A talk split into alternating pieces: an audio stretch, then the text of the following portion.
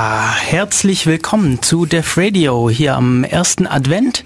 Äh, ich bin Matu, mit mir im Studio sind noch Tai und Simon. Hallo, Hallo. ihr zwei. Hallo.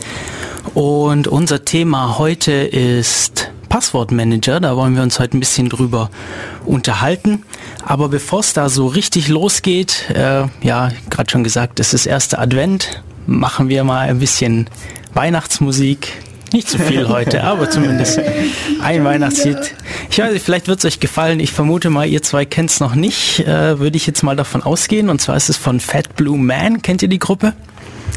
Mhm. Fat Blue Man hat früher einiges ihrer Musik äh, unter freier Lizenz veröffentlicht. Äh, die die habe ich damals auf, auf Jamendo gefunden. Jamendo ist ja so ein Portal für freie Musik.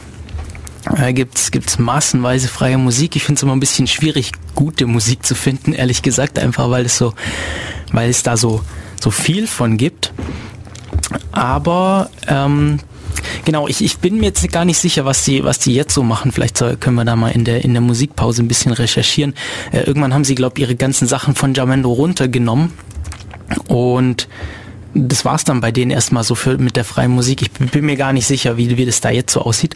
Na, auf jeden Fall gab's da damals so ein, so ein äh, Weihnachtsalbum von denen und ein Lied davon heißt äh, Christmas in Japan und ich fand es schon immer so cool und deshalb spiele ich das jetzt mal.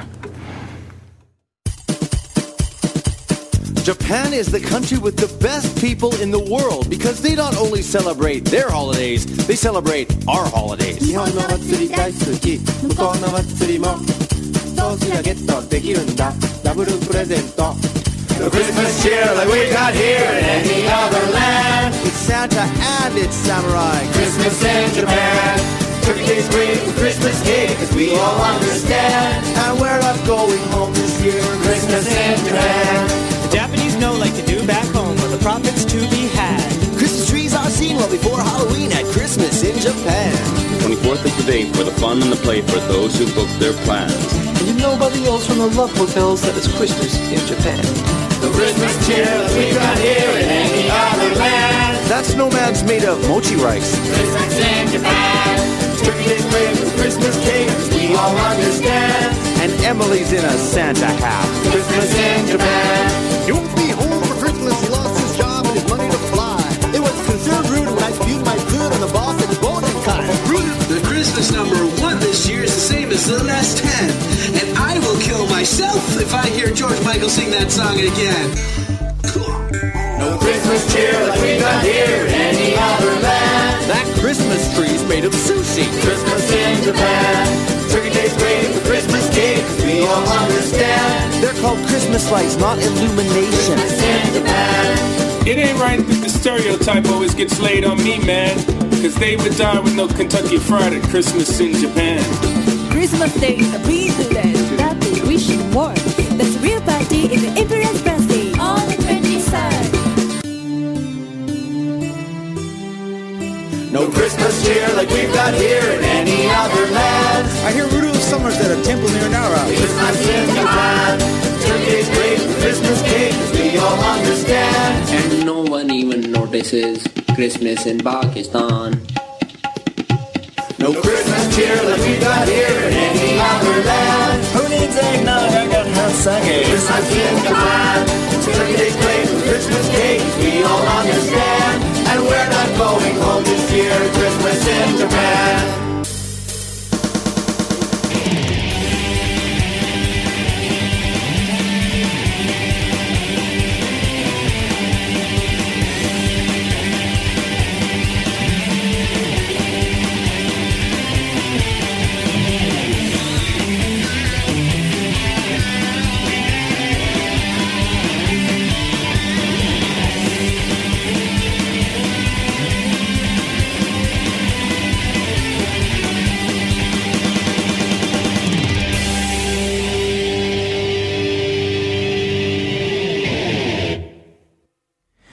So, willkommen zurück zu Def Radio. Unser Thema heute Passwortmanager und ich habe gerade nachgeschlagen.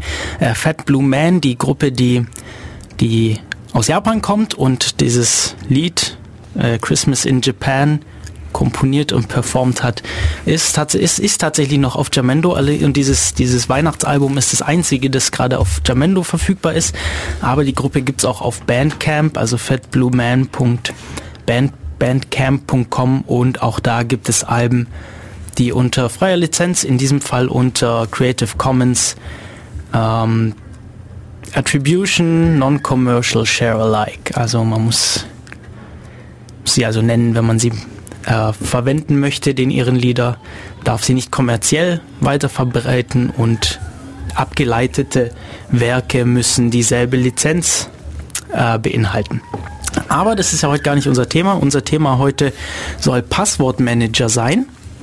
Und ja, was meinen wir überhaupt, wenn wir äh, Passwortmanager, weil wir, wenn wir über Passwortmanager reden, was, äh, was, was, was, wie definieren wir einen Passwortmanager?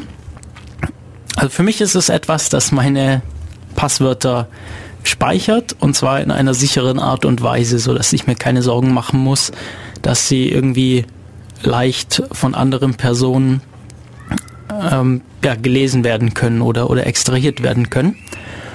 Und äh, genau, ich, ich benutze es halt dazu, um mir nicht so viele Passwörter merken zu müssen.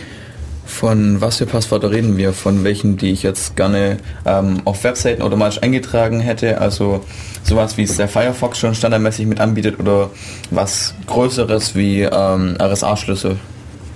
Also die Passphrases oder so. Und das ist natürlich interessant. Also ich würde das jetzt, ich würde da jetzt mal nichts ausschließen. Ja, das ist natürlich eine interessantere Sache. Ich denke, ich denke so das, war, äh, das häufigste, was man so hat, sind ja Webseiten-Logins. Ja. Also das ist eindeutig die Mehrzahl der Sachen. Und dann hat man natürlich noch für, für seine Rechner und eventuell äh, Telefone und weiß nicht, da hat man noch Passwörter, dann, dann Bankkartenpins hat man noch. Wo haben wir denn sonst noch so? Ähm, gut, du hast jetzt gesagt, ja, Schlüssel, RSA-Schlüssel oder so, das wäre zum Beispiel für E-Mail-Verschlüsselung, wäre das ein Thema äh, wenn man Server hat oder andere Rechner, über die man sich, äh, auf die man sich per SSH anmelden möchte, da verwendet man solche Schlüssel. Fallen dir jetzt gerade sonst noch irgendwelche Beispiele ein? Hm. Nee, ich glaube, das ist ja schon relativ gut abgedeckt. Hm. Ja, mir fällt es spontan auch nicht mehr so viel ein, wo man, wo man Passwörter haben würde. Gut, Rechner hatten wir schon gesagt, wenn man irgendwie an der Arbeit äh, Rechner hat, Uni hat. Äh, vielleicht ganz kurz, habt ihr da irgendein, äh, hat einer von euch da irgendein, irgendein Schema, wie ihr das sinnvoll handhabt, sich diese Menge an Passwörtern zu merken oder zu speichern oder ja? Für Passwörter, die ich hauptsächlich im Web verwende, benutze ich halt doch LastPass, weil ich dann doch an zu vielen Rechnern gleichzeitig sitze und äh, zu faul bin, die Dinge also manuell zu synken. Ja, also LastPass ist ja jetzt einer dieser Passwortmanager, da werden wir nachher im Laufe der Sendung noch näher drauf eingehen.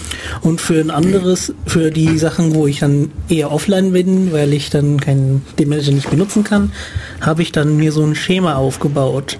Mhm. Also zum Beispiel Rechnerpasswörter an der Uni, oder? Zum Rechnerpasswörter an der Uni mhm. oder andere Logins. Okay. Die ich öfters brauche und manuell tippen sollte. Ja. Ähm, naja, das Schema ist relativ einfach. Ich habe einen festen Teil, der überall gleich ist mhm. und einen variablen Anteil, wo ich mir halt nur sozusagen die äh, wo ich mir den sogar den Hint sogar auf den Klartext neben drauf schreiben kann mhm. und nur weil ich weiß, was das mein Schema ist, komme ich drauf. Ja. Ja, da gibt es einige so Schemas. Ähm, wenn man ein bisschen im, im Internet sucht, im Web sucht, da findet man auch Mhm. so einige Tipps, wie, wie man das machen kann. Ja, idealerweise ist der veränderliche Teil vorne dran, weil alte Systeme schneiden mal gerne ähm, Passwörter hinten ab und wenn mhm. äh, die Teile so groß sind, dass zum, äh, zum, Beispiel der, der, invariable Teil acht Zeichen lang sind und das System das Passwort nach acht Zeichen wegschneidet, ist der sichere Teil, nämlich der variable Teil hinten dran nutzlos. Hm. Okay. Simon, hast du irgendeine Vorgehensweise, wie du es machst, oder versuchst du dir einfach Passwörter zu merken, so gut es geht? Also die wichtigen will ich mir auf jeden Fall merken. Mhm. Funktioniert meistens auch. Ähm, die ganzen Accounts, wo ich jetzt als unwichtig einschätze, wo ich mir denke, wenn denn jemand covert, ist es mir eigentlich total egal, da landet nichts Persönliches. Die speichere ich im Firefox Passwort Manager, der auch ein Root-Passwort hat. weil ich denke, das ist irgendwie von allen Lösungen die praktischste, aber wahrscheinlich auch unsicherste. Und ich habe einen mit GNU-PG verschlüsseltes Textfile, in dem stehen halt die Passwörter drin, die halt ein bisschen mehr Sicherheit bedürfen und die ich jetzt mir nicht so unbedingt gut merken kann. Mhm. Wie machst du das ähm, plattformübergreifend? Weil du bist ja sicherlich nicht nur an deinem eigenen Rechner, du hast ja wahrscheinlich auch ein Smartphone und äh, bist irgendwie mal an anderen Rechnern unterwegs. Wie handhabst du das da? Die sicherheitsrelevanten Passwörter sind nicht auf meinem Handy und auch auf keinem Uni-Account. Die mhm. sind nur auf meinem Rechner. Mhm. Das heißt, äh, müsstest sie dann da nachschauen oder halt auswendig wissen. Ja. Ja, ich mach, ja, also ich habe das lange Zeit so ähnlich gemacht, dass ich, dass ich mir eigentlich die, die wichtigen Passwörter, die ich häufig benutze, äh, gemerkt habe. Das geht ja dann auch, wenn man sie ständig benutzt. Ähm, hatte auch einen, einen GNU-PG symmetrisch verschlüsseltes File. Ja, es ist halt, ja, es ist halt, ist halt schwierig, sowas irgendwie synchronisieren. Ja, klar, kann man machen. Da muss man irgendwie auf jedem Rechner Software haben, die das entschlüsseln kann. Ähm, vor einer Weile, vor so anderthalb, zwei Jahren, hat ein Freund von mir äh, mir ein ein YubiKey besorgt. Das ist hier, ich weiß nicht, ob ihr das kennt. Das ist hier so so sieht so ein, aus wie so ein USB-Stick, hat einen Knopf in der Mitte und es ist aber kein USB-Stick. Wenn man es in den USB-Port einsteckt, dann meldet es sich als Tastatur. Und es hat zwei Slots. Entweder ich drücke kurz äh, auf diesen Knopf, dann, dann der erste Slot aktiviert, oder ich drücke lang auf diesen Knopf, dann wird der zweite aktiviert. Und es gibt da einfach eine Zeichenfolge aus. Und je nachdem, ich habe den hier jetzt so konfiguriert, dass es immer dieselbe Zeichenfolge ist bei beiden Slots. Das heißt, ich habe da dann theoretisch zwei Passwörter, die ich, die ich damit verwenden kann. Ich benutze den ersten Slot für, für meine beiden privaten Rechner. Allerdings nicht nur, sondern ich ähm, habe auch am Anfang des Passworts einen Variablenteil, den ich mir merke. Der muss dann natürlich ähm, nicht mehr ganz so lang sein, weil dieser YubiKey unglaublich lange äh, Zeichenfolgen ausspuckt. Das heißt, die, von, der, von der Länge her, was wir bei Passwörtern ganz gerne haben wollen, dass sie nicht so kurz sind, äh, sorgt es schon mal dafür, dass es ziemlich gut ist. Und mein variabler Teil ist dann, muss dann nicht mehr so lang sein und muss dann auch nicht mehr aus so vielen verschiedenen äh, Zeichenarten bestehen, wie man, wie man das sonst immer vorgeschlagen bekommt. Und den zweiten Slot benutze ich einfach für, für andere Rechner, zum Beispiel Uni-Accounts oder sowas. Aber zusätzlich benutze ich seit äh, über einem Jahr auch einen Passwortmanager. Ich habe auch mit LastPass angefangen. Ähm, habe jetzt aber gewechselt aus verschiedenen Gründen, äh, die ich auch noch, die auch noch näher erzählen werde im Laufe der Sendung. Und verwende im Moment KeyPass. Das ist so eine äh, Open Source äh, Passwortmanager Software. Okay, also geklärt haben wir jetzt eigentlich, was Passwortmanager sind. Ja, mehr oder weniger geklärt. Also wir haben, wir haben schon zwei erwähnt. Die beiden, die wir erwähnt haben, die speichern halt einfach wirklich Passwörter, also kürzere. Gedacht sind sie eigentlich schon fürs Web. Also man merkt es schon ziemlich. Sie, sie, haben, sie haben auch äh, immer Browser-Integrierung. Also es gibt für, für Firefox, für, für, für Chromium, für Chrome, für alles mögliche äh, Plugins die dafür sorgen, dass man das bequem im Browser verwenden kann und wenn man sich irgendwo einmal einloggt, dass das dann auch automatisch speichert. Und ja, sie legen halt eine Datenbank an. Äh, KeyPass, nee, mir ist doch KeyPass heißt der. Äh, der, der legt, der hat diese Datenbank lokal. LastPass macht es das so, dass die Datenbank ausschließlich in so einer Cloud oder in des, auf den Servern des Anbieters existiert und man sich das dann immer, sich diese Datenbank jedes Mal holen muss, wenn man sie verwenden will. Aber sie speichern eben zu einer Website den Login mit Benutzername und Passwort. Relativ einfaches System. Ja, sollte natürlich einigermaßen sicher verschlüsselt sein, dass da niemand so leicht drankommt. Äh, da werden wir aber auch noch drüber sprechen. Und die Vorteile sind jetzt halt, man kann, man muss sich nicht mehr so viele Passwörter merken. Das heißt, man Daraus folgt auch, man kann die besser, länger, sicherer, komplizierter machen, äh, weil man sie sich nicht mehr merken muss. Und es ist für mich ist es seither auch einfacher, die öfter mal zu wechseln, weil ich eben dann nicht so durcheinander kommen mit den Sachen. Okay. Hat jemand gerade noch was zur Motivation? Ja, mhm. Datei, du wolltest gerade ähm, noch was das, sagen. Nee, das kommt später. Das, was ich sagen wollte, kommt später. okay, alles klar. Ja, ansonsten ähm, könnten wir jetzt eigentlich noch mal kurz Pause machen und uns dann darüber unterhalten, was wollen wir denn eigentlich von Passwortmanagern, dass sie uns bieten. Was für Features sollen die haben an Verschlüsselung und was auch immer. Äh, was ist da wünschenswert?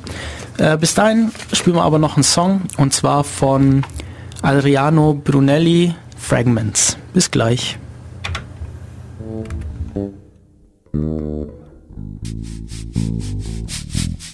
Mm-hmm.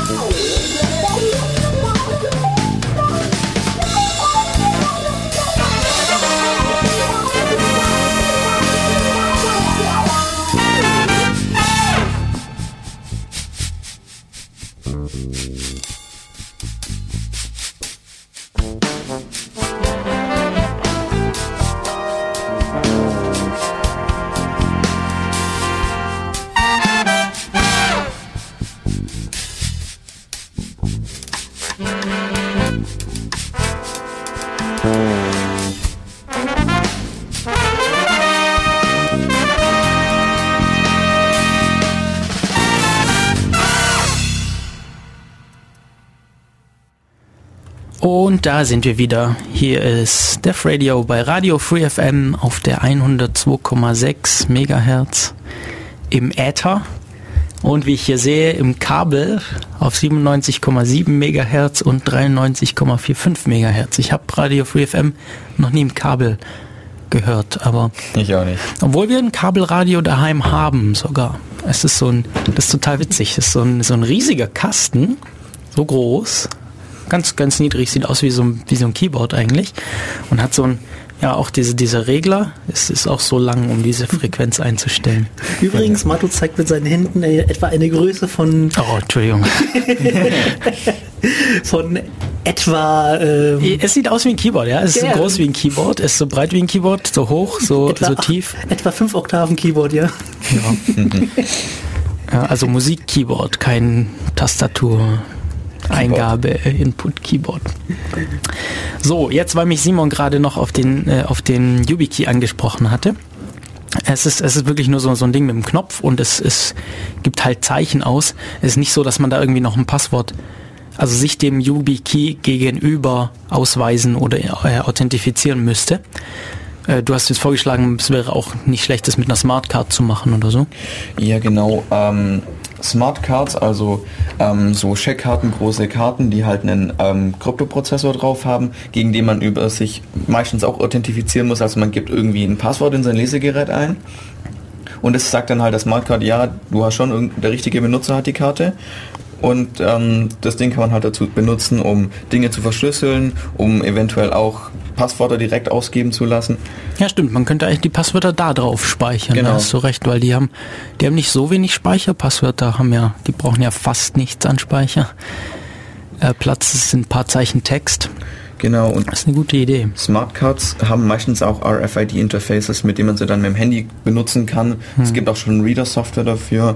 Das heißt, man ist jetzt nicht unbedingt an den Rechner gebunden, sondern kann es auch mit dem Handy benutzen. Mhm.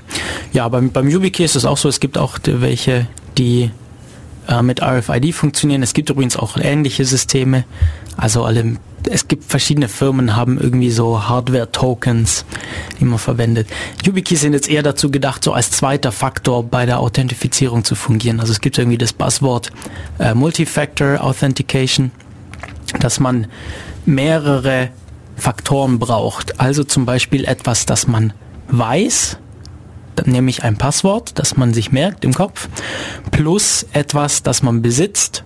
Das wäre jetzt zum Beispiel der YubiKey äh, oder ein oder ein ganz normaler Schlüssel oder sowas. Also dass man zwei Faktoren braucht. Oder ähm, das drittes typisches wäre etwas, das man isst. Also mal man selber persönlich darstellt, das wäre jetzt irgendwie Fingerabdruck, Stimme, Iris, bei einem Iris-Scan ja, oder sowas in die Richtung. Naja, für das, was man hat, gibt es auch meistens so Apps fürs Handy. Mhm. Ja, genau. Die, gut, ähm, ich glaube, viele, ich glaube sogar Blizzard benutzt das auch so als Hackschutz. Ja, das stimmt. Blizzard hat das. Ähm, die, sie verkaufen aber auch ihre eigenen Hardware-Tokens. Also genau. kannst du, da kannst du kaufen und dann kriegst du halt so ein Gerät, das dir Zahlenkombinationen ausspuckt. Äh, haben ja Banken auch oft, dass man so kleines Gerät bekommt mit dem man sich dann immer beim Online-Banking anmelden muss. Statt den alten TAN-Listen, die es gab, ist auch etwas, was man hat. In der Theorie ist halt leicht zu kopieren. Man möchte ja eigentlich, dass es nicht so leicht zu kopieren ist. Und man muss auch mit TAN-Listen sinnvoll umgehen. Ja. So ein Gerät kannst du nicht einfach einscannen. Mhm. Genau, also ich muss zugeben, ich habe früher auch meine TAN-Listen eingescannt. Es ist halt furchtbar, so ein Zettel, den verlierst du halt. Und verlierst du halt und vor allem, wenn du unterwegs bist, du musst ihn ständig mit dir führen. Ja. Genau. Oder dann läuft mal Kaffee drauf oder so. Hm. Ja, das ist ja nicht so schlimm. Oder ist dein Kaffee so schwarz, dass du wieder nachts lesen kannst? Vielleicht habe ich meinen Tintenfass drüber ausgelernt. Ja, genau. Oder, Oder oh, mein Hund hat's gefressen. Hund hat's gefressen, so, so doof es sich anhört. Das passiert wirklich. Ist, ist dir das mal passiert? Oder? Mir nicht, aber ein Freund. Okay. Okay, okay. Naja gut, zurück zu den Passwortmanagern. Wir haben uns darüber unterhalten, was ist ein Passwortmanager? Mehr oder weniger. Also was wir jetzt noch nicht geklärt haben, ist eigentlich äh, diese Speichern von, von so, von so Key-Files. Ich glaube, ich weiß nicht, ob wir das vielleicht jetzt mal eher so ans Ende schieben. Mhm. Also das ist so, so, so ähm, Das ist ja schon eher so also erweiterte Sachen. Schlüssel. Ja. Mhm. Das, also im Moment, ich würde jetzt mal heute den Fokus eher so auf, auf wirklich Web-Logins legen und, und Computer-Logins. Ich glaube, das ist wahrscheinlich, ja, und vielleicht mal, vielleicht noch überlegen, wie, wie gehen wir mit so Sachen wie PIN-Nummern oder so, ähm, Geldautomate oder so um, falls wir uns die jetzt auch nicht merken können, falls wir irgendwie so ein schlechtes Gedächtnis haben wie ich. nee. So. Das heißt, was sollte so ein Teil jetzt können? Wir wissen jetzt, was wir, was, was wir so grob damit meinen. Jetzt können wir uns überlegen, was sollte so ein Passwortmanager können? Bereits geklärt haben wir, er sollte, weil ich großteils im Web damit unterwegs bin, sollte es Benutzernamen und Passwörter zu gegebenen Internetseiten speichern, damit ich die möglichst schnell auffinde und verwenden kann. Benutzernamen auch, mhm. weil wir haben gerade auch in der Pause kurz drüber diskutiert, irgendwie bei so unwichtigen Accounts, wo man einfach mal Accounts hat, um mal an diesen Content heranzukommen, weil man gezwungen wird, da irgendwas anzulegen, äh, wäre es cool, wenn man dann vielleicht irgendwie zufällige Benutzernamen noch haben könnte oder so, um ein bisschen anonymer unterwegs zu sein, wenn man das wünscht. Das, was man vielleicht auch gerne haben will, ist, dass er irgendwie erkennt, dass da irgendwie komisch, bestimmte komische Seiten äh, den Account über mehrere Domains ziehen. So okay. richtige äh, First-Level-Domains. Mhm. Das macht zum Beispiel die äh, Rosa Firma gerne. Die rosa Firma. Okay, okay Telekom. Ähm, was ich jetzt auch gemerkt habe, Nintendo macht das auch gerne mal. Okay. Und Rest, du findest es immer Amazon so, macht es auch ganz gerne. Ja. Also es gibt ähm, viele Listen, die muss man sich halt auch entweder runterladen oder man konfiguriert sie selber. Es ist halt zum Teil nervtötend, wenn dein Passwortmanager einfach nicht erkennt, dass das dasselbe Login ist und du erstmal suchen musst sozusagen. Okay, also du möchtest es deshalb haben, damit er das von alleine erkennt. Genau, das ist so doch auch etwas so von Benutzbarkeit. Ich muss mich nicht drum mhm. kümmern, äh, es irgendwo rauszusuchen. Er kann das ja selber machen, mhm. so automatisiert. Ja, okay. Okay, ich überlege gerade, ob irgendwas dagegen sprechen würde, aber eigentlich nicht, gell? weil die, man kann eh nichts dagegen tun, dass die Logins über mehrere Seiten funktionieren. Man könnte die Seiten mhm. boykottieren, aber... Ja, aber... Das hat meistens nicht den Effekt, den man haben möchte.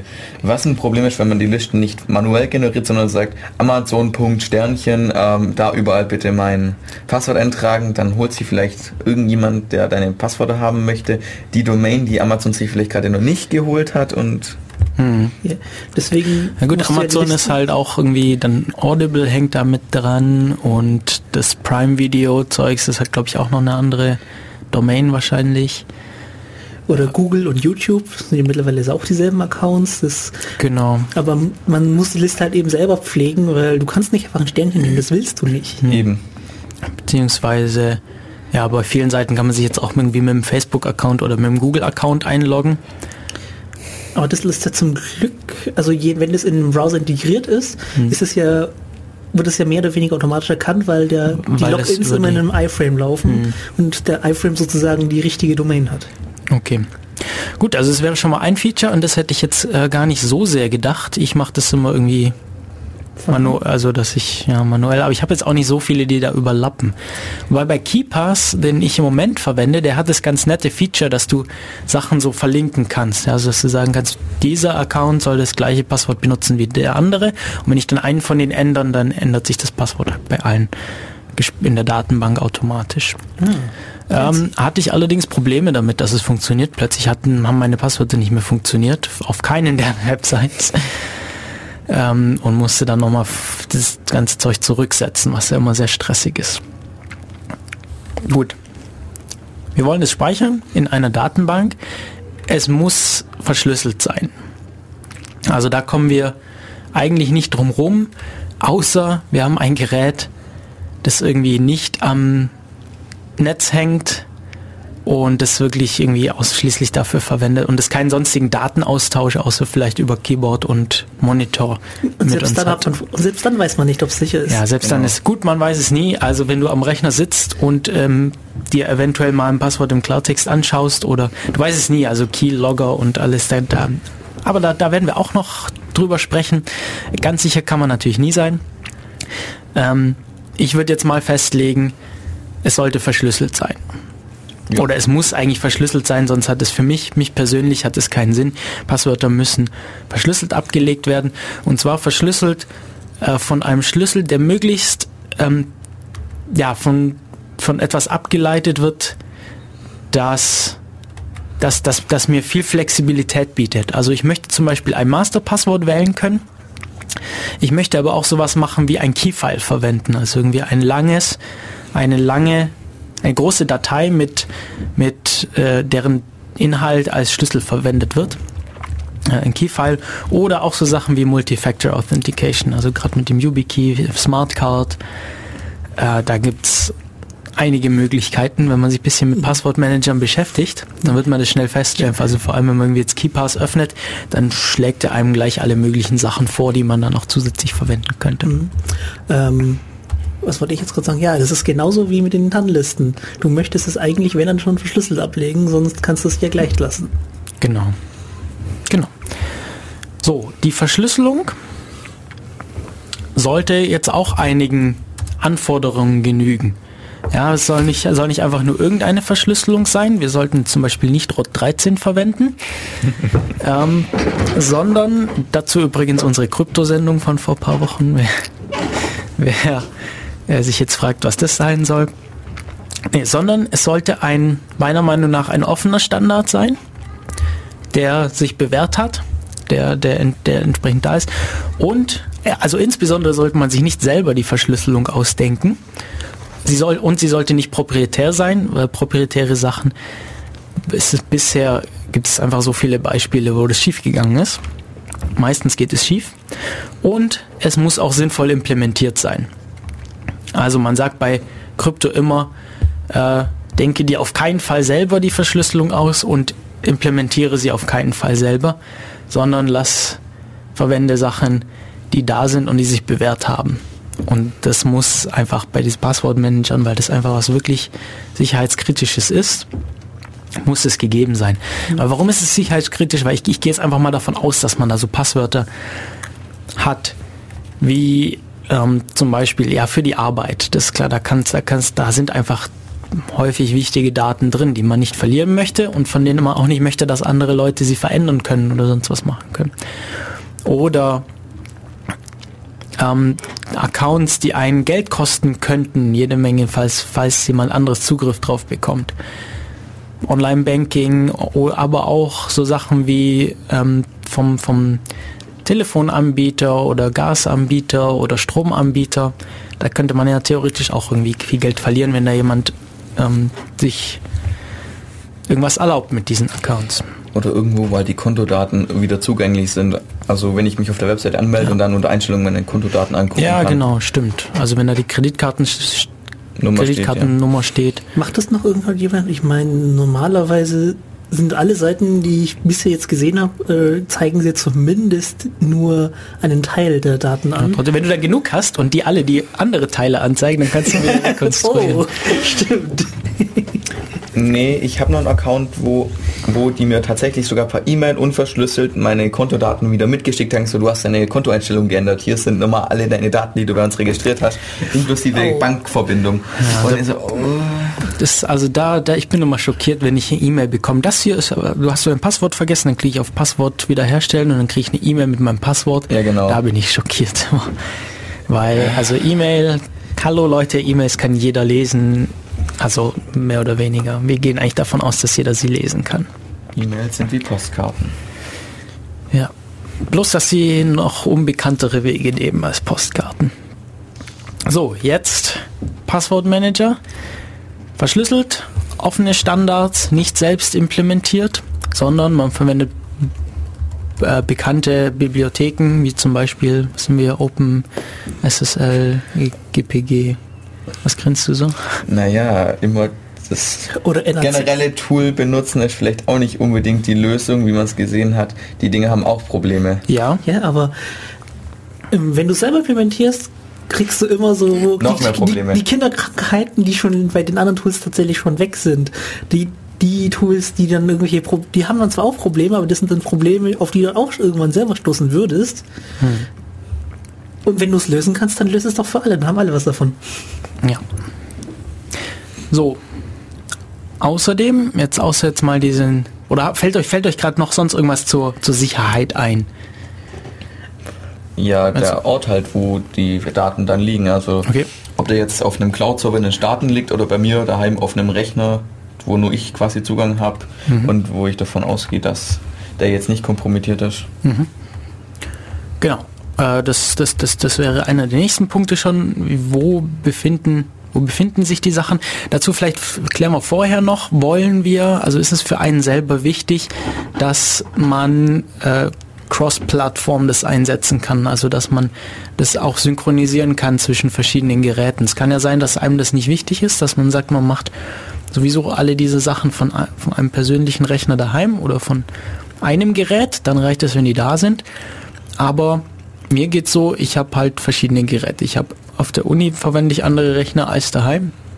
Dann habe ich noch äh, so einen alten Laptop, den ich hin und wieder mal verwende, äh, plus Smartphone und Tablet. Und ich will Zugriff auf die Sachen da haben. Ähm, da, genau, und damit verwandt ist jetzt eben, wie macht man das?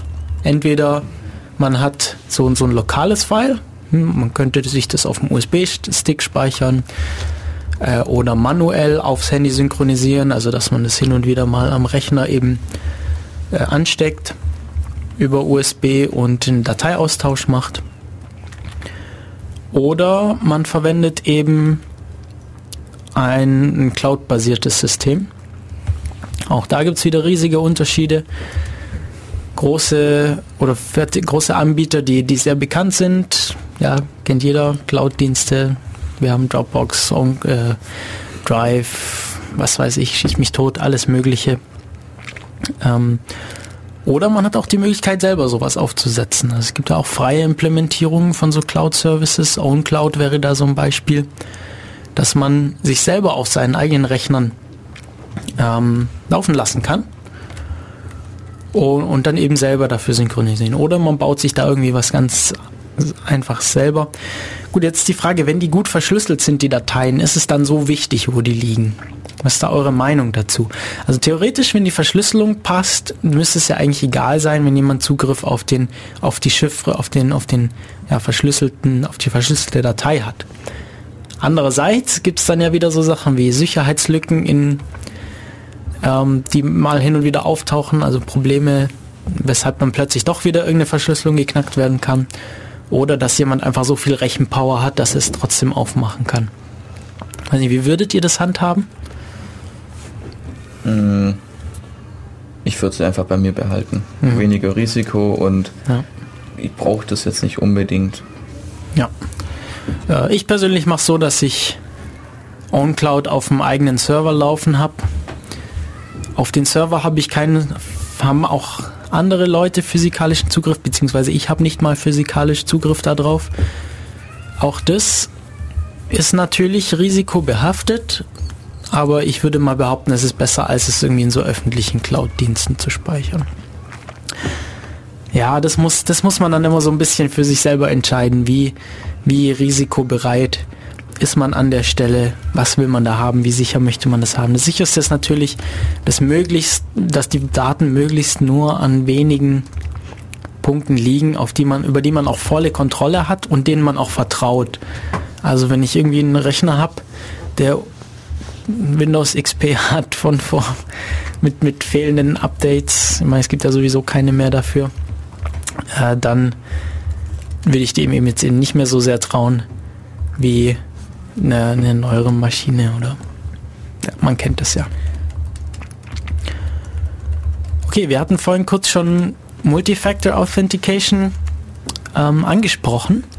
Möchte man das, das kann man sich auch überlegen, ob man sowas haben möchte. Also möchte man, dass, dass der das eben erzwingt, dass man nicht nur ein Masterpasswort hat, sondern eben auch einen zweiten Faktor zur Authentisierung braucht. Zum Beispiel, ähm, ja, zum Beispiel so ein, so ein Stück Hardware oder Fingerabdruckscanner oder wie auch immer.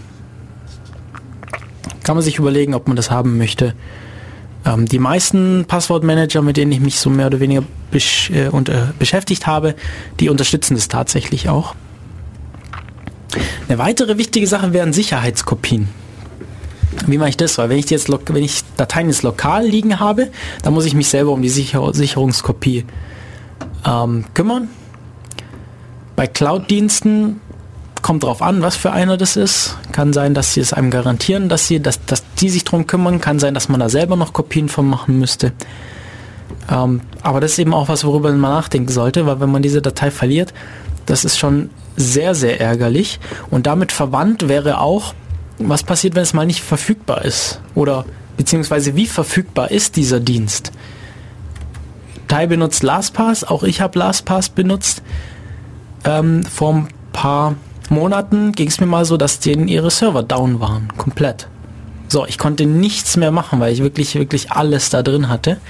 Ich hatte zwar Sicherungskopien davon, aber auf einem anderen Rechner, der ich, den ich gerade nicht zur Verfügung hatte. Ähm, das ist also eigentlich katastrophal, wenn man dann irgendwie, also für Leute, die viel, die es viel benutzen, viel brauchen, ähm, ist es wirklich der, der Super-GAU eigentlich, wenn man dann keinen Zugriff mehr auf die Passwörter hat.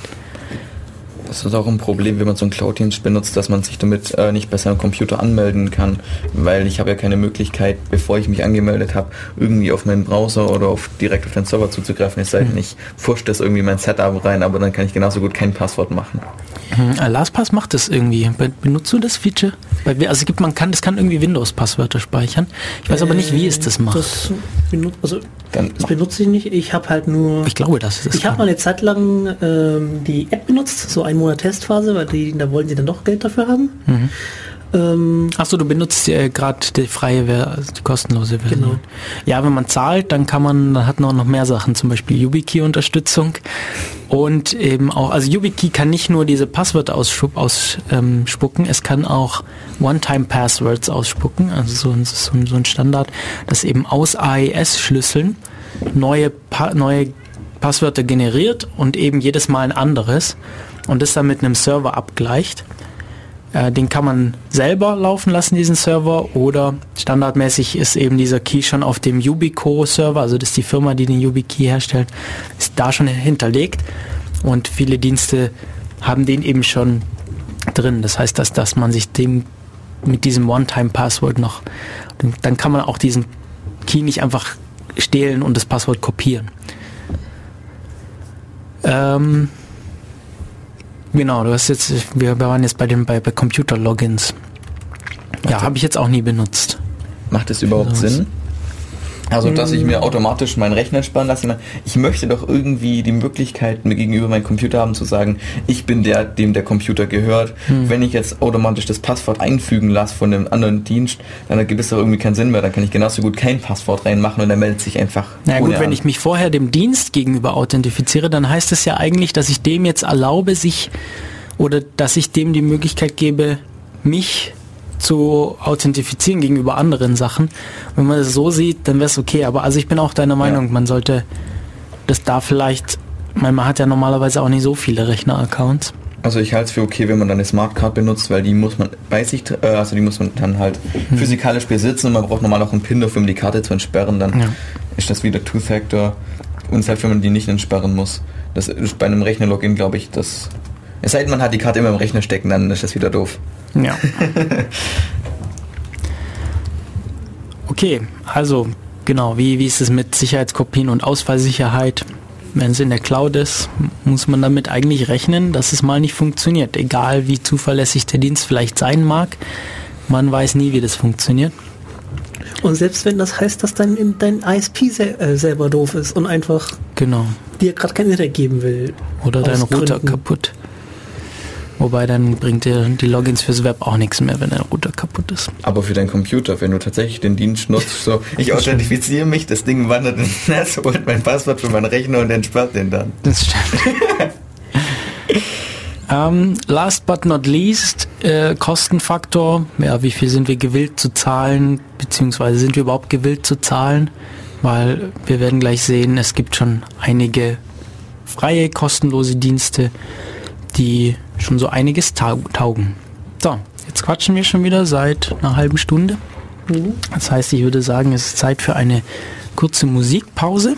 Ich will noch, noch darauf hinweisen, wir sind ja live im Studio. Ihr könnt uns gerne anrufen. Ah, stimmt, Telefonnummer. Ähm, habe ich vorhin ganz vergessen am Anfang irgendwie. Ich habe noch kurz dran gedacht, aber dann war ich schon so im Thema drin. Also Telefonnummer wäre äh, Vorwahl für Ulm 0731 und dann die Nummer 938 6299. Noch einmal 0731 938 6299.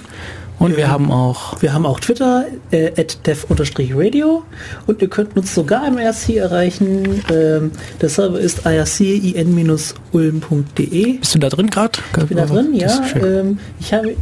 Riviera ist drin. Hallo. Hi. Viele, viele Grüße aus dem Radiostudio live. So, ich glaube, das war's an, an, also es gibt auch E-Mail, aber das erreicht uns nicht mehr im Studio. Zumindest ich lese keine Mails auf meinem Mutter. Wir, wir wollten Musik machen oder hat gerade Neumann was Aktuelles? Ähm, okay. Nee, ich habe nichts. Das hört sich nach Musik an. Dann machen wir weiter mit, mit der Band As Astrainus und dem Song Freedom Dance. Bis gleich.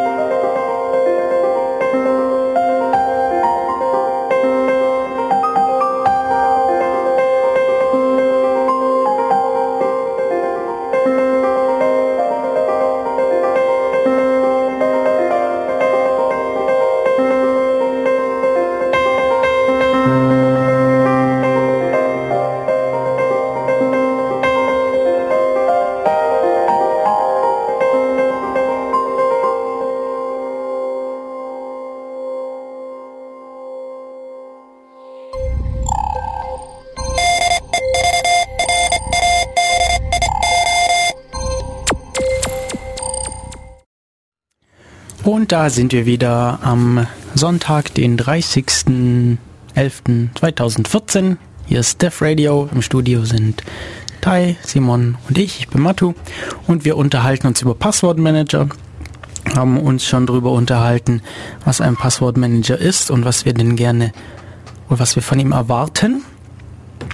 Und wollen uns jetzt vielleicht ein paar genauer anschauen. Wir haben natürlich schon welche angesprochen gehabt. Ähm, ja, und jetzt wollen wir ein bisschen näher auf welche eingehen.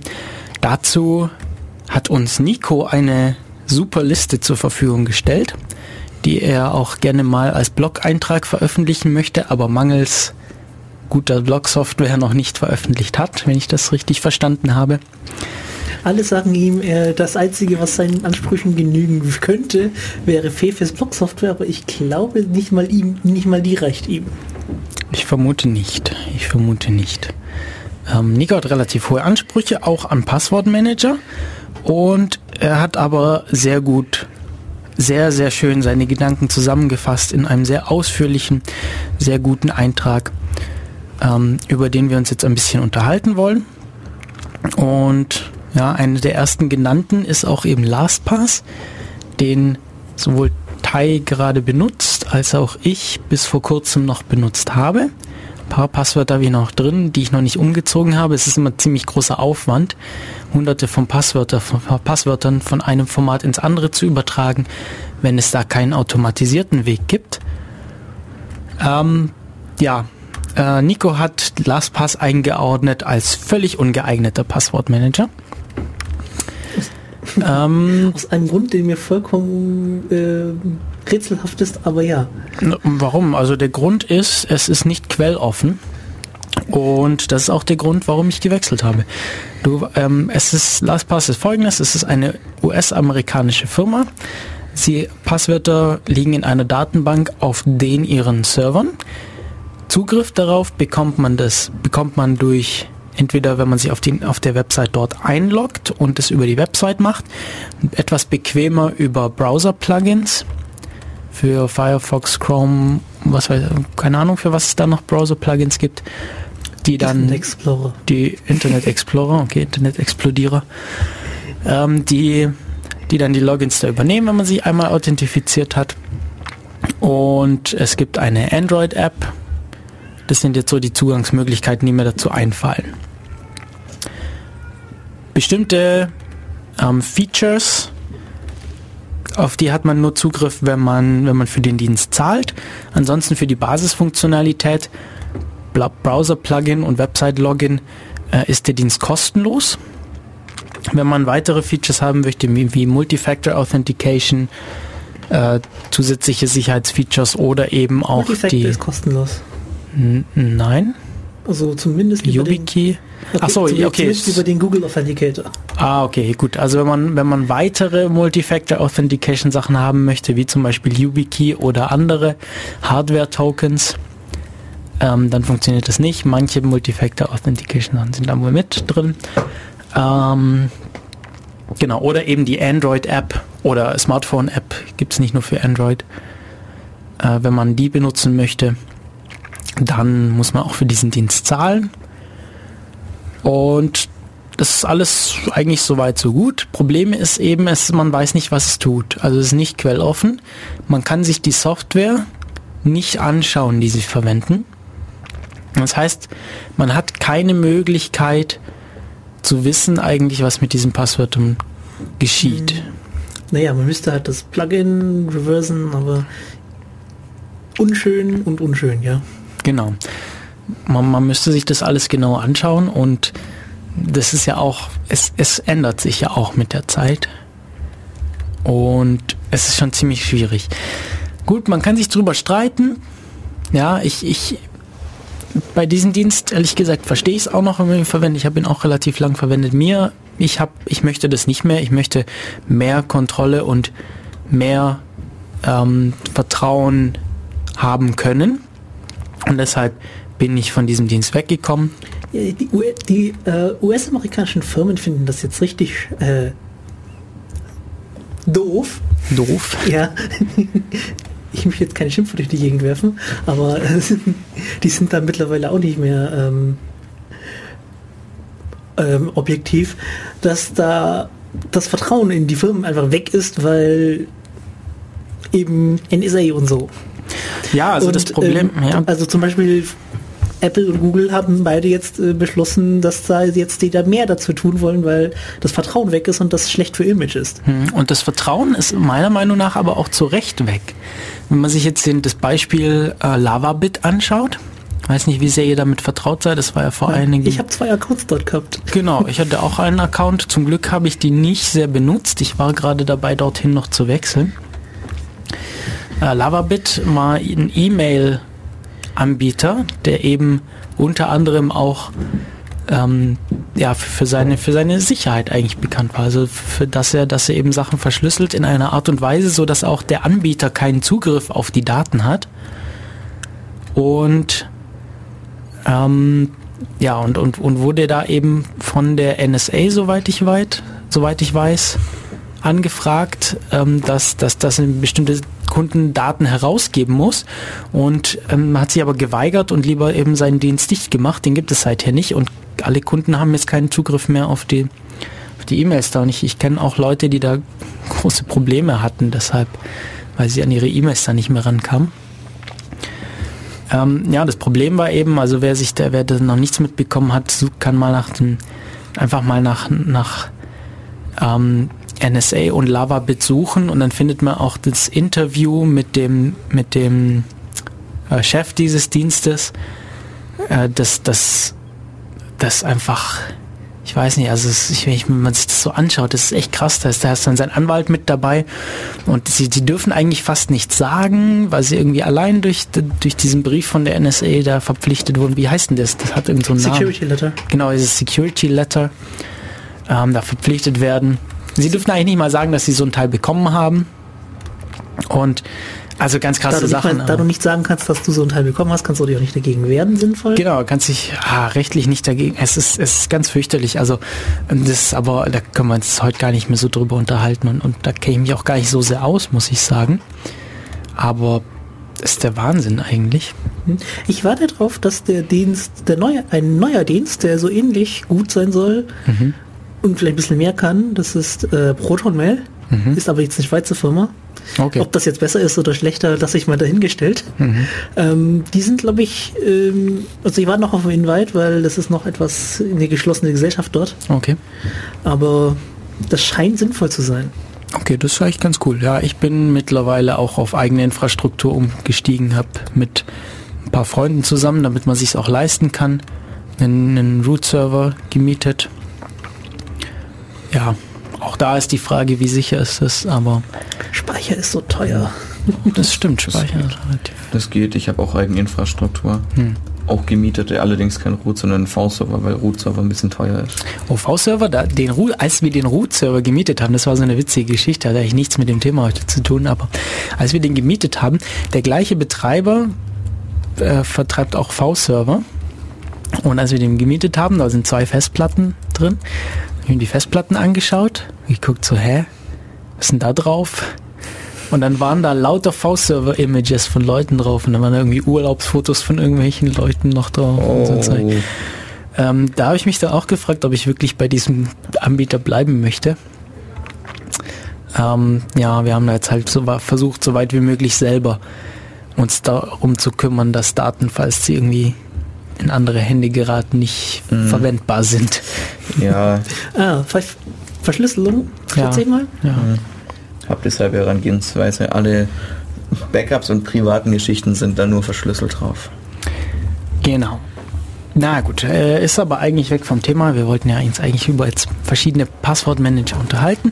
Mit einen schon angesprochen. Er ist natürlich wahnsinnig bequem solange es funktioniert. Weil ich habe mal gesagt, wie gesagt, einmal hatte ich das Problem, dass ich nicht mehr ein Passwort daran kam und plötzlich ging gar nichts mehr. Was ein bisschen das positiv äh, für LastPass ist weil, und eigentlich auch mit diesem Imageverlust äh, und wie sie Imagewahrung zusammenhängt, ist, dass sie mittlerweile einen Security-Check anbieten. Ja, der ist gut, das stimmt. Ähm, du musst dein Masterpasswort dann dafür eingeben, ähm, damit auch also der Grund, der angegeben wird, ist, damit die Daten auch entschlüsselt werden können dafür. Ähm, Gut, das ist so, ob sie es wirklich tun oder ob es einfach nur dran steht, ist so eine Sache, die wir nicht überprüfen können. Das haben wir ja schon gesagt. Und dann überprüfen sie eben deine Passwörter ähm, so auf, wie, wie sicher sind sie, also wie sinnvoll sind sie, ob es jetzt nur 1, 2, 3, 4 sind oder, oder auch irgendwie zufällige, weil, zufällige Buchstaben, Zahlen und Sonderzeichen sind, ob du das Passwort öfters verwendest und was irgendwie öfter, was jetzt irgendwie eben der Dienst des anbietet, ja, aktuelle Bugs und Sicherheitslücken, die jetzt bekannt sind oder Leaks, werden auch angezeigt und mit dem Hinweis versehen, dass man das Passwort ändern sollte oder noch nicht ändern sollte, weil der Dienst immer noch nicht äh, geupdatet hat. Hier zum Beispiel steht drin RabbitShare Account äh, steht dran, das Passwort immer noch nicht ändern, weil das alte Zertifikat immer noch drin ist und die sind von Heartbleed betroffen. Okay, also sie, oder sie waren von Heartbleed betroffen, aber haben das Zertifikat nicht geändert, so dass Leute sich noch als dieser Dienst ausgeben könnten. Zum Beispiel. Mhm. Ja, das stimmt. Das ist eine relativ sinnvolle Sache. Ich habe den Ladebalken gesehen und mir gedacht, Copying Files zu NSA.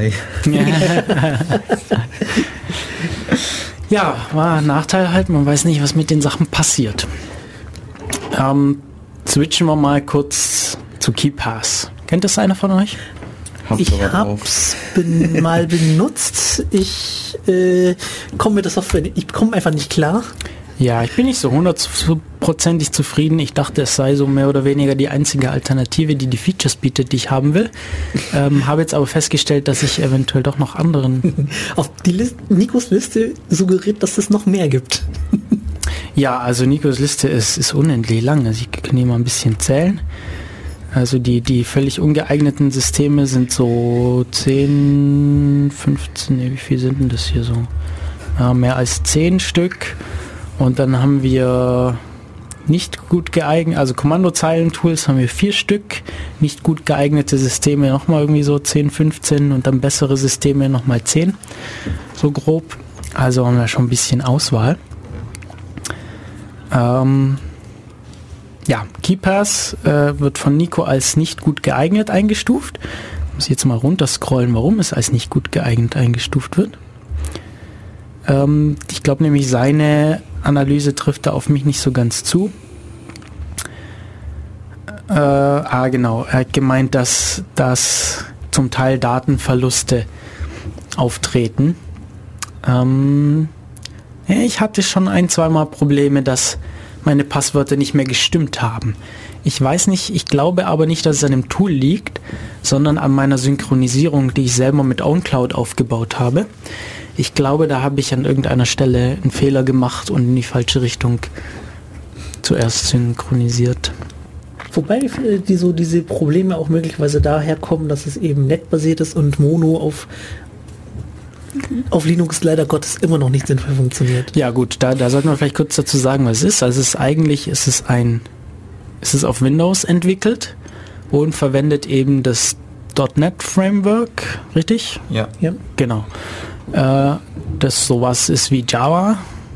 Kann man sich vorstellen, also hat irgendwie eine virtuelle Maschine. Das letzte Mal, als ich das gesagt habe, hat irgendjemand gemeint, das ist so, als würde ich äh, so zwei komplett unterschiedliche Sachen vergleichen. Aber ja, ich würde eigentlich auch sagen. Na gut, das ist auch eine virtuelle Maschine, oder? Also nicht virtuelle Maschine, sondern so, ja doch, also irgendwie du so. Hast so, schon eine virtuelle Maschine. Das ist du hast halt so, so, so ein Virtualisierungslayer dazwischen und eine, eine Programmiersprache, die dann in diesem Bytecode von diesem Ding übersetzt wird. Und ähm, ja, und, und das gibt es eben auch für Linux. Ich verwende Linux und da ist es nicht so hundertprozentig ja, integriert. Wobei, äh, ui, mittlerweile ist es schon ein paar Wochen her, hat Microsoft angekündigt, dass sie jetzt äh, ihr .NET mit Mono mergen wollen und okay. äh, damit den Support für Linux vorantreiben wollen. Mhm. Ja gut, ähm, kann sein, dass es besser wird. Also es funktioniert einigermaßen. Es funktioniert nicht, wenn man keine TrueType-Fonts installiert hat, musste ich feststellen auf meinem neu installierten System, bei dem irgendwie alles funktioniert halt, weil, weil alle andere Software hat irgendwelche Backup-Schriftarten. Ähm, das halt nicht. Plötzlich konnte man nichts mehr lesen und ich habe irgendwie tagelang nicht rausgefunden, woran das lag, bis ich festgestellt habe, welche Schriftarten ich installieren muss, damit es geht. Höchstwahrscheinlich irgendwelche MS-Fonts? Mm, nö, das war eigentlich, war eigentlich gar nicht so, so schlimm. Die meisten Leute werden aber diese Probleme nicht haben, weil ich verwende Arch Linux und da ist halt von Anfang an erstmal nicht so viel da. Also muss man sich eigentlich, da muss man sich selber drum kümmern, dass das, was man braucht, auch da ist. Bei meisten anderen Distributionen hat man ja schon so ein Grundsystem, das funktioniert und ich denke, da sollte das meiste eigentlich von vornherein funktionieren. So, gespeichert wird lokal in einer verschlüsselten Datenbank, was relativ gut ist. Es unterstützt Multifactor Authentication, zum Beispiel Key-Files. Äh, bin mir jetzt nicht sicher, wie das mit YubiKeys funktioniert. Das wollte ich jetzt mal ausprobieren. Habe ich jetzt vor mir hergeschoben lange. Jetzt bin ich vor dem Zeitpunkt, wo ich es nicht mehr machen muss, weil ich jetzt eigentlich lieber noch einen, auf einen anderen Passwortmanager wechseln möchte.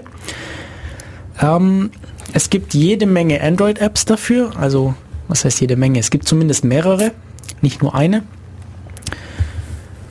Äh, die auch ein, ganz gut funktioniert. Also die funktioniert eigentlich mit, mit jeglichem Synchronisierungstool auch ganz gut zusammen, eben auch mit OwnCloud, was ich verwende auf dem Smartphone. Äh, ja, funktioniert relativ gut eigentlich soweit. Hat nicht ganz so viele Features wie LastPass, aber ist äh, für meine Zwecke eigentlich so vollkommen ausreichend. Was haltet ihr von nochmal einer kurzen Pause? Ja. In Ordnung. Machen wir noch eine, äh, spielen wir noch mal kurz Musik. Muss ich gerade gucken, irgendwie steht da noch das falsche Lied drin. Wir wollen jetzt nämlich das dritte spielen und zwar ist es die äh, Higashi Tonden Street Factory und das Lied heißt Kibako. Bis gleich.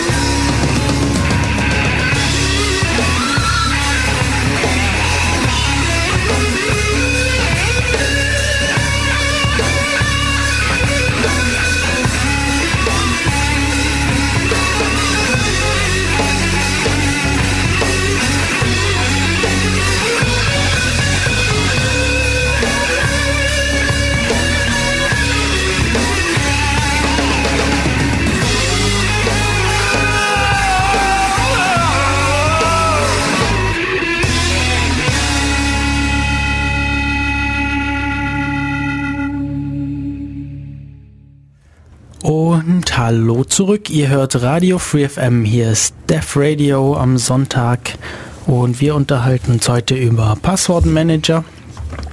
Haben gerade schon über zwei Passwortmanager gesprochen und was wir so von denen halten. Und sollten jetzt vielleicht auch erwähnen, dass natürlich fast jeder Browser so sein eigenes System hat. Das ist wahrscheinlich das, was einem so unterkommen wird. Oder manchmal auch ähm, Window Manager oder Betriebssysteme, also je nachdem, was man davon benutzt. Wenn man zum Beispiel irgendwie Ubuntu verwendet, dann gibt es da ja irgendwie von GNOME oder wahrscheinlich auch von Unity auch so Systeme, die irgendwie Schlüsselring oder sowas heißen. Ja, GNOME Clearing, ähm, der KDE hat auch noch so ein Dings. Habe auf jeden Fall wieder vergessen, wie es heißt. Höchstwahrscheinlich K-Pass Manager oder so. Mhm. Ja, also da gibt's, da gibt's, ja, das, das sind für, für solche Systeme. So, was können die, was halten wir davon? Ähm, fangen wir mal mit, sagen wir, Firefox an. Ja, da kann ich ein bisschen was dazu erzählen. Ich benutze ihn ja auch so ein bisschen. Ähm, der Firefox Passwort Manager ist ein Passwortmanager, wie man sich vorstellt. Man geht auf eine Seite, ähm, loggt sich da halt einmal ein und da bietet halt einem an, das zu speichern und dann beim nächsten Seitenaufruf, wenn man gerade nicht angemeldet ist, das wieder einzutragen. Man kann ähm, seinen Passwortmanager synchronisieren, entweder über den ähm, Server von Mozilla oder über einen eigenen, den kann man selber aufsetzen. Die haben sowohl für die alten als auch für die neuen Firefox-Versionen eine Sync-Software, die man sich auf seinem Server installieren kann und dann muss man halt in seinem Browser konfigurieren, dass man das jetzt halt über einen anderen Server synchronisieren möchte. Die Synchronisation ist, glaube ich, standardmäßig aus, weil man da halt einen Account für braucht auf irgendeinem dieser Server. Ähm, die, ähm, die, Daten werden verschlüsselt, bevor sie synchronisiert werden. Das variiert nach der Firefox-Version, also jetzt nicht, dass das jede Version wechselt, sondern die haben irgendwann mal einen Schnitt gezogen und das ein bisschen abgeändert. Ich blicke jetzt nicht so ganz wie, ich habe hier ein paar Texte zu rumliegen. Muss ich mir das nochmal durchlesen, aber äh, im Prinzip sind die Daten verschlüsselt, bevor sie auf irgendeinem Server landen. Entschlüsselt wird es dann im Browser. Ähm, bei den älteren Firefox-Versionen ist es so, äh, man kriegt, wenn man sich diesen Sync-Adapter einrichtet, so einen ähm, längeren Schlüssel ausgespuckt, die sagen, merk dir den, ähm, wenn du den ähm, auf einem anderen Gerät wieder benutzen möchtest, also auf einem anderen Gerät deine Datenbank öffnen möchtest, dann musst du einmal diesen langen Schlüssel hier angeben und der wird dann gespeichert. Das ist dann quasi das symmetrische Passwort ähm, für deine Datenbank. Das heißt, alle Geräte haben denselben Schlüssel, die dieselbe Datenbank benutzen. Gut, ähm, ja, beim neuen hat es meines Wissens diesen String nicht mehr, den kannst du nicht mehr ausgeben, sondern du musst es über den Account machen. Wie das aber bei selbst gehosteten ist, weiß ich nicht, das habe ich noch nicht ausprobiert. Ich benutze den Firefox Sync eigentlich nicht für Passwörter, sondern nur für Tabs und Bookmarks. So, ähnlich haben auch andere Browser so Sachen, mhm. Internet Explorer. Keine Ahnung, wie das da funktioniert, ehrlich gesagt. Ich möchte jetzt auch nicht neu starten, um es auszuprobieren. ähm, ja, der Chrome und der Chromium benutzen beides sehr mehr das gleiche System. Mhm. Ähm, Anmeldung geht über den Google-Account. Die Passwörter werden aber über das, die Account-Daten sozusagen verschlüsselt. Das heißt, die Verschlüsselung ist auch nur so gut wie das Passwort selber. Oh, also das Google-Account-Passwort. Genau. Mhm. Okay. Ich benutze es da auch nur für Bookmarks. Okay, also ich habe in all meinen Browsern habe ich, muss ich sagen, habe ich diese Sachen ausgeschaltet, benutze aber das Keyfox Plugin für den Firefox, mhm. ähm, das eben das mit meiner mit meiner lokalen KeyPass Instanz verbindet. Ich tendiere aber im Moment dazu, ähm, Sachen per Hand über die System ähm, über die Systemzwischenablage zu kopieren weil es vermutlich sicherer ist. Weil Browser, Simon hat es vorhin ja schon kurz gesagt, ähm, Browser sind halt schon immer so ein, so ein Angriffspunkt, so ein Einfallstor ins System, weil sie einfach relativ viele Features haben, mit JavaScript eventuell noch Plugins, die weitere Medien ausführen, PDF, Flash, was auch immer, wie, weitere Videos, Musik. Und da hängt einfach so viel mit drin und ist so viel miteinander verschränkt, dass es halt, dass man halt da schwierig hat, einen Überblick zu haben, wie sicher das ist. Und wenn man natürlich so, Sachen einschränkt, dann hat man die Hoffnung, dass das Ganze ein bisschen sicherer macht. Ähm, ja, ähm, ich habe mir jetzt nochmal angeschaut, also GNOME, der GNOME Schlüsselbund oder der GNOME Keyring ähm, startet sich beim Login in kompatiblen Desktop-Umgebungen selbst mit und kann, wenn man es so einstellt, über den Benutzeraccount gleich mit entsperrt werden. Mhm. Man kann aber auch ein anderes Passwort setzen, dann muss man es halt jedes Mal angeben, so, sobald der Zugriff nötig ist. Mhm. Das kann, je nachdem, wie es eingestellt ist, sein, dass es am Anfang gleich sagt, hey, äh, ich bin da, mach, mach mich mal auf. Es kann auch sein, dass es erst dann fragt, wenn es, wenn es sozusagen der Dienst nach dem Passwort befragt wird. Funktioniert das denn mit Browsern zusammen? Weißt du das? Ähm, ja, ich weiß zumindest, dass es für den Firefox ein Plugin gibt. Okay. Das, äh, da gibt es auch eins für die, das KDE-Pendant zu diesem Keyring. Ich habe schon wieder vergessen, wie das hieß. Ja, ist ja egal. Mhm. KDE halt ähnlich wie der GNOME Passwort Keyring. Nee, Keyring, nee, nee, wie auch immer. Naja, die Architektur drunter ist ein bisschen anders, aber ja, sie haben, sie, sie bieten jeweils immer das gleiche Zeugs an. Mhm. Mit anderen Namen. Ähm, Ubuntu One habe ich jetzt noch nicht probiert, ob die da irgendwas haben. Den Service meiner Meinung, äh, meines Wissens nach gibt es doch gar nicht mehr. Ich dachte, die haben das eingestampft. Okay. One? Also den, den Cloud-Service von Ubuntu, oder? Ich dachte. Ich habe noch jetzt gucken. Keine Ahnung, nie benutzt. Ich auch nicht. Ähm, was mich jetzt natürlich auch interessieren würde, ist, wie da das geräteübergreifend funktioniert. Weiß jemand, ob es da ähm, Lösungen, Gnome, Ansätze für gibt? Du kannst äh, sozusagen die Datei, die ja, mit der, die ja mit deinem Passwort verschlüsselt ist, in die hm. Cloud schieben. Okay. In die Cloud deiner Wahl. Muss ich mich dann selber darum kümmern, dass halt die Datei da ankommt, wo ich sie haben will. Genau. Äh, eigentlich so wie bei KeyPass auch, was, was ich jetzt verwende. Genau, es ist halt was Lokales. Es kann Gut, solche System-Keyrings, die haben schon ein paar Vorteile. Was mir jetzt einfällt, wäre zum Beispiel äh, Versionierungssystem mit Subversion zum Beispiel. Wenn du irgendwo, also wer jetzt nicht weiß, worüber wir reden, ist jetzt, jetzt nicht so wichtig, aber wenn, wenn man irgendwie ähm, entwickelt und dabei ein Versionierungssystem wie zum Beispiel Subversion verwendet, dann hat man da meistens äh, auch Repositories, die auf verschiedenen Rechnern sind oder zumindest eins, das, das irgendwo auf einem anderen Rechner liegt und muss sich da auch authentifizieren, um das entsprechend zu holen oder da rein zu pushen. Und bei Subversion hatte ich da immer das Problem, dass ich, weil ich eben kein System-Keyring verwendet habe, das Passwort entweder nur im Klartext ablegen konnte oder aber das Passwort jedes Mal eingeben musste. Ähm, das wäre jetzt natürlich der Vorteil von solchen Systemen, dass es eben auch solche kompatible Systemsoftware da eben auch solche, solche Passwörter speichern kann, die normale Passwortmanager das nicht so leicht integrieren. Du kannst sie natürlich schon in einem normalen Passwortmanager speichern, musst dich aber selber darum kümmern, dass du es dann da wieder rauskriegst und in das andere Programm reinkriegst. Also ich habe gerade mal nachgeguckt, im Ubuntu-User, was ist das, Wiki oder Forum, steht, dass Canonical die Schließung von Ubuntu One verkündet hat. Ich gucke mal gerade nach dem Link, der hier drin ist. Aber von wann ist das? Ähm, der Eintrag ist Datum, Datum, Datum 2. April 2014. Okay. 2. April. Und ursprüngliche ist am 1.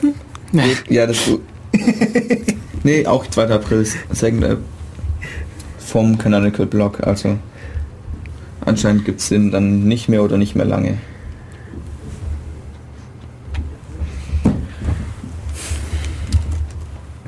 Okay. Okay. So. Ja, jetzt, jetzt ich, mhm. ich blätter hier gerade so ein bisschen durch die Liste von Nico. Mhm. Er schreibt hier zum Beispiel auch über den, über den sogenannten Java Passwort Manager, JPM. Ähm, in Java geschrieben. Okay, letzte Version ist von 2006. Hm, das heißt, auch, äh, Nico schreibt jetzt auch Zusammenfassung sehr einfach und sehr angestaubtes Sicherheitslevel. Würde ich auch sagen, ist vielleicht ein bisschen veraltet, um das noch weiter zu verwenden. Ich möchte jetzt nicht auf Java rumbashen, aber Java. Hm. mit Java kann man schon, weiß nicht. Ich mag es auch nicht so, aber es ist jetzt nicht das Schlechteste. Ja.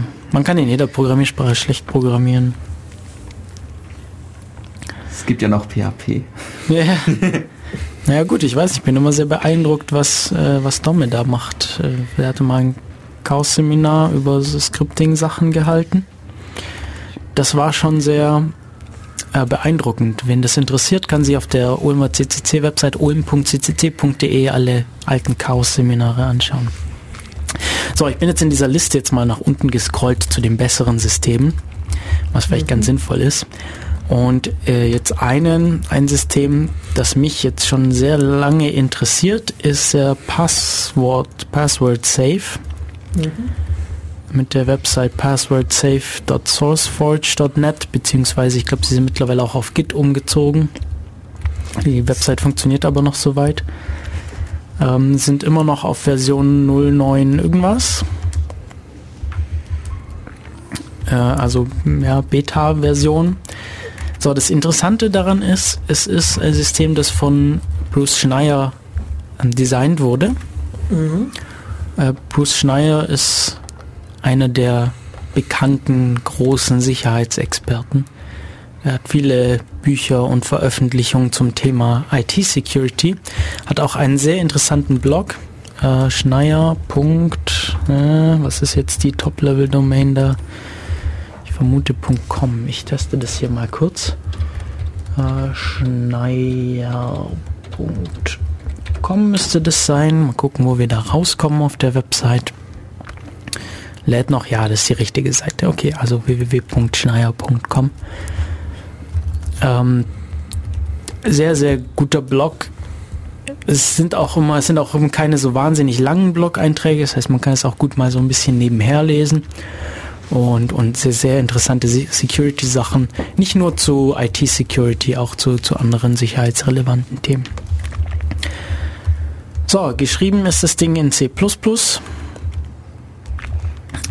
Ähm, ist designed spezifisch als Standalone-Version, explizit nicht mit Browser-Verknüpfung, eben aus den bereits genannten Gründen, dass wenn wir Browser haben, dass wir da eben auch, dass da ganz viel mit reinspielt und Probleme machen kann.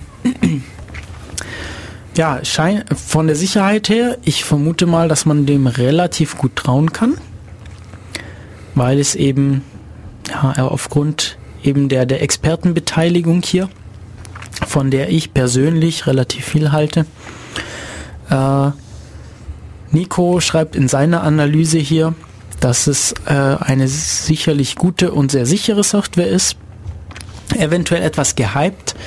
Ja, gut, könnte ich mir vorstellen, dadurch, dass es eben von Bruce Schneider designt wurde, dass, dass, dass da ein bisschen ja, viel Hype drum, drum ist. Äh, und Nico beschwert sich ein bisschen über die, über die GUI, dass die zum Teil ein wenig schlecht zu verwenden ist, weil unter, unter, unter, Umständen, unter Umständen, ja, also zum Teil gibt es einfach nur Icons für Funktionen, die, äh, also das, bei denen man nicht irgendwie sofort erkennt, wofür es ist. Und es gibt irgendwie Mouse-Over-Text, aber ich zum Beispiel benutze selten die Maus. Ich mag solche Sachen auch nicht unbedingt. Wenn ich, wenn ich möchte eigentlich, dass ein Programm auch hauptsächlich per Tastatur bedienbar ist. Und ja, von dem her, also das ist jetzt im Moment mein Wunschsystem, das ich unbedingt noch testen möchte. Auch dafür habe ich gesehen, gibt es für Android eine Version, an der allerdings Bruce, Bruce Schneier nicht beteiligt war. Äh, auf, der, auf der Website vom Password Safe gibt es eine Liste von kompatibler Software und soweit vorhanden auch eine Einschätzung von Bruce Schneier dazu, was davon zu halten ist. Hm. Das ist eigentlich ganz gut. Ja, für Android gibt es jetzt nur ein Android-Tool. Das heißt, ist da zum Beispiel auch das, was du aktuell verwendest dabei? Eine Liste jetzt von äh, KeePass. Äh, oh, das weiß ich gar nicht. Ich habe mir die jetzt nicht so. Ist das kompatibel mit dem Datenbank? Das, das weiß ich nicht. Ich weiß nicht, wie kompatibel die jeweils sind. Äh, ich vermute nicht. Ich vermute nicht, dass KeePass kompatibel zu dem. Ich hoffe, dass es irgendwas gibt, das zwischen den beiden Systemen konvertiert, weil ich nicht so viel Lust habe, alle Hand Passwörter nochmal per Hand umzuziehen, aber zur Not werde ich das dann halt machen, falls ich das für sinnvoll erachte.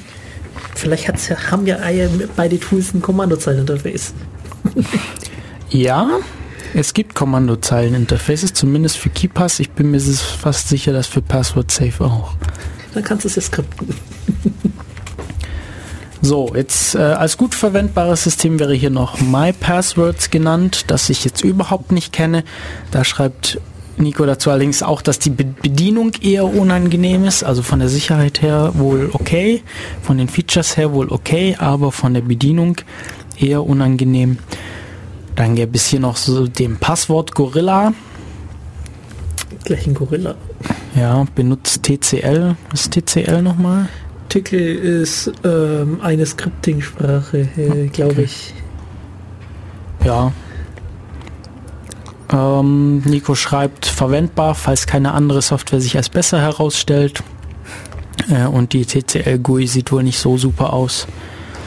Ist aber Geschmackssache. Dann gibt es den Figaros Passwort Manager 2. Da ist wohl dieser Java Passwort Manager, ist da wohl ein Klon davon in Java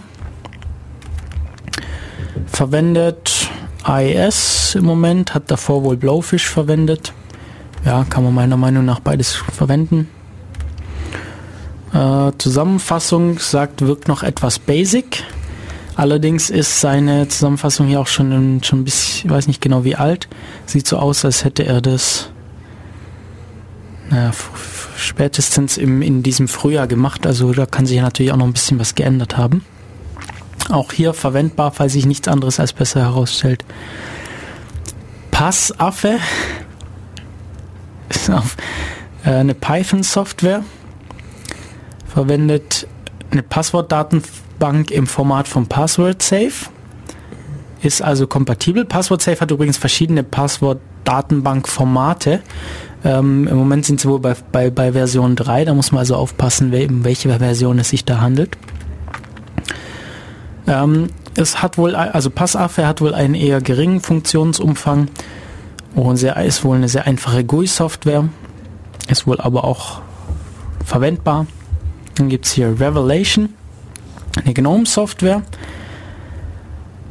Äh, Zusammenfassung gut, Empfehlung verwendbar. Müsste ich mir mal anschauen, was es taugt. Für mich ist halt immer die Frage, kann ich das auf Android sinnvoll verwenden, weil ich einfach doch recht viel unterwegs bin mit meinen Passwörtern. Äh, deshalb ist immer die Frage, gibt es eine Android-Software, die ich sinnvoll verwenden kann? So, nächste Software.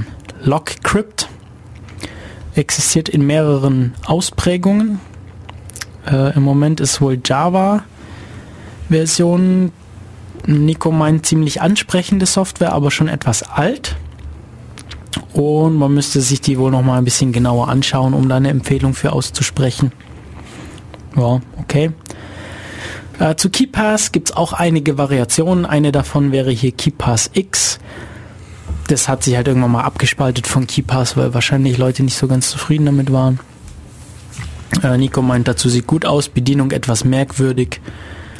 Äh, ich glaube auch in einer anderen Sprache geschrieben. Brauchbar. Ähm, Sprache Qt-basiert steht hier.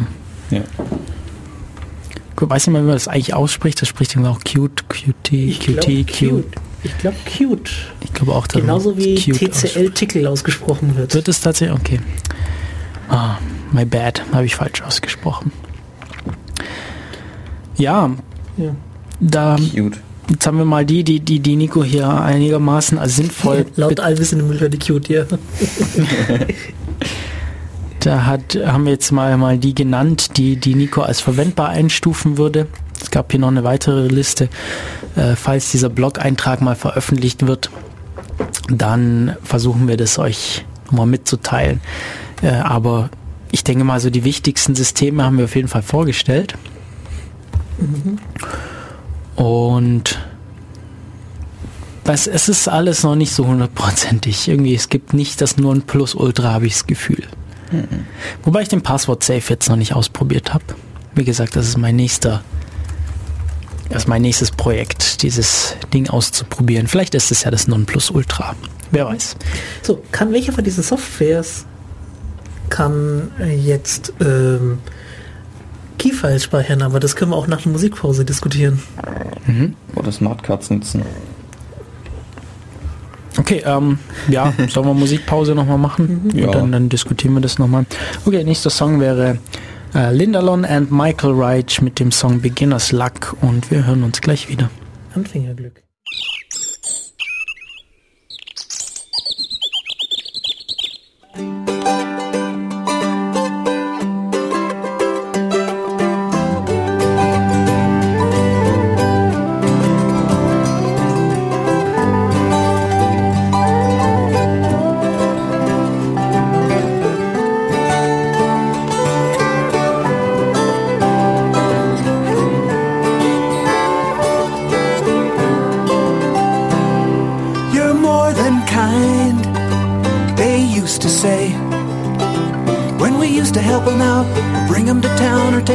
Trash away.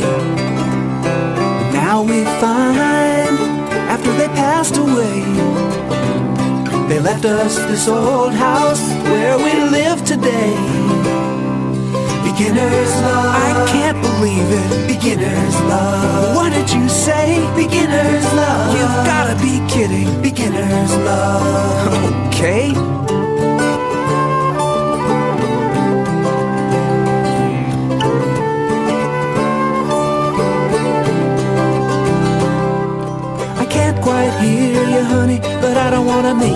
Out. So come a little closer, darling, so I can understand what you're talking about. And if you wanna go, I can take you home. At a time like this, I don't think I should leave you alone.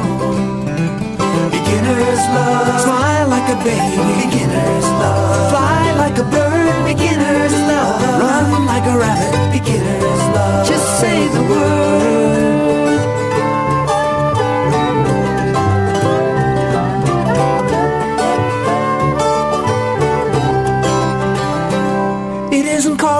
Stone, it's only cast in concrete.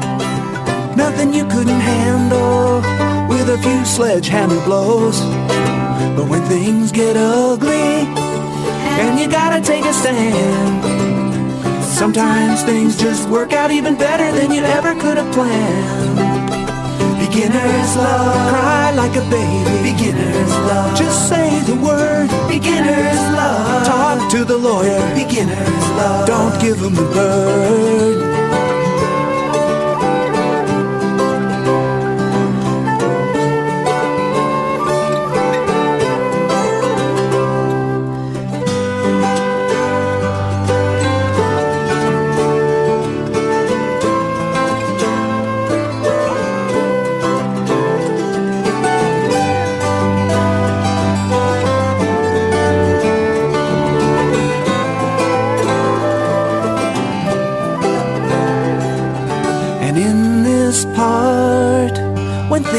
Slow, what do you say? Well, I don't know. But I remember clearly more used to say. Nine out of ten things you worry about never happen anyway. Beginner's love. Just look at that picture. Beginner's love. Swing at that. Beginner's love. Run around the bases. Beginner's love. Forget about the hat.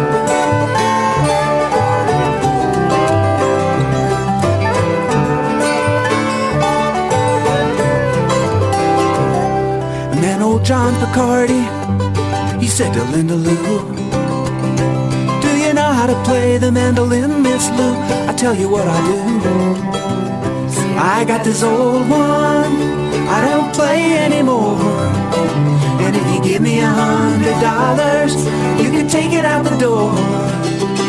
Beginner's love, not just for children. Beginner's love, young and the old. Beginner's love, every day you start over. Beginner's love, the story is told.